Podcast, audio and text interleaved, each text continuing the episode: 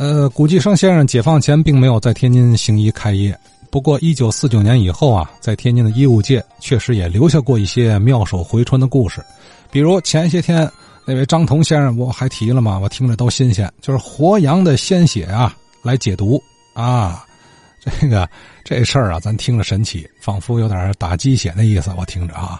可是后来王维申王先生给解释了一下，还还还不是一码事儿哈。这个典籍上有这个记述啊。这个下面呢，我再说一下养血。这个养血这个东西呢，呃，在现在的这个医书上同样没有什么记载，但是在李时珍的《本草纲目》上讲了，是吧？这个养血呢，它能够解芒草毒，能够解胡蔓草毒，而且呢，对于啊这个使用了。是吧？就是丹砂，就是朱砂、水银、青粉、呃硫磺，是吧？砒霜、云母石、阳气石等等这些个有毒性的东西，怎么办？是吧？就用这个新鲜的热羊血，是吧？现刺，刺就是呃把这个羊的这个血管刺破了，流出来的血呢，就把它喝下去。而且呢，李时珍在《本草纲目》上也说。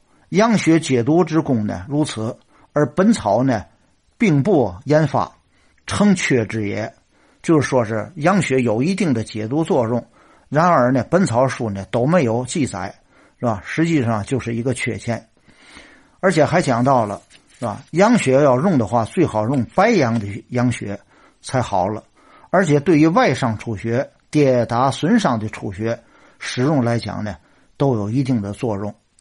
刚才说到了芒草毒，芒草这个东西就是假的八角茴香，就跟大料相似，是吧？大料来讲呢，我们一般都是八个瓣少的呢七个瓣多的呢这个十个瓣然而芒草呢形式呢和这个八角茴香就大料都是一样的，不过呢它在十一个瓣十三个瓣所以说而且呢用嘴来尝起来呢有一定的这个麻味儿。真的这个大料八角茴香来讲呢，它是棕红色的，是吧？假的这个八角茴香呢，就是芒草这呢是土黄色的。所以说，有一些过去有些不法商人呢，就把这个假的八角茴香掺入了这个真的八角茴香中，容易呢使人中毒。怎么办？就是用这个热阳血灌下去，就能够解这个假八角茴香的这个这毒，就解这芒草毒。再有一个来讲呢，就是胡蔓草。胡蔓草呢，在我们在中药当中也叫断肠草，它呢也可以治疗一些疾病，但是用的不得法，或者用的药量过大，它就呢容易造成中毒。断肠草的这个毒素来讲，是吧？进到人的肠子里头，它就形成一种粘液呢，附着在人的肠壁上，所以人的腹疼啊，而亡。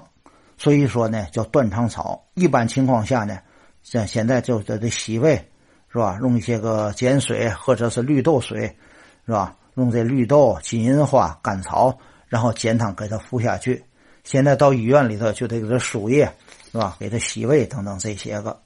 过去来讲呢，哈，如果中了这个断肠草的毒，怎么办？也可以用这羊血，其中呢也可以用鹅血、鸭子血。都是用现刺，现用它的热血给它喝下去，能够起到缓解的作用。这就是养血呢，在过去民间使用当中呢，有这么一种这个用法。好，王梅山王先生给解释一下，当年古巨生古先生这个运用活羊的血来给大伙解毒，这个这个是还是呃有点可查，是吧？你看这个中医中药神奇啊！世间万物皆可治病啊！活羊还得大白羊啊，那个热血能解毒。呃，不过我估计人家有一套辅助的这个这个这个使用的方法啊，所以咱大伙儿可千万别模仿啊，别尝试。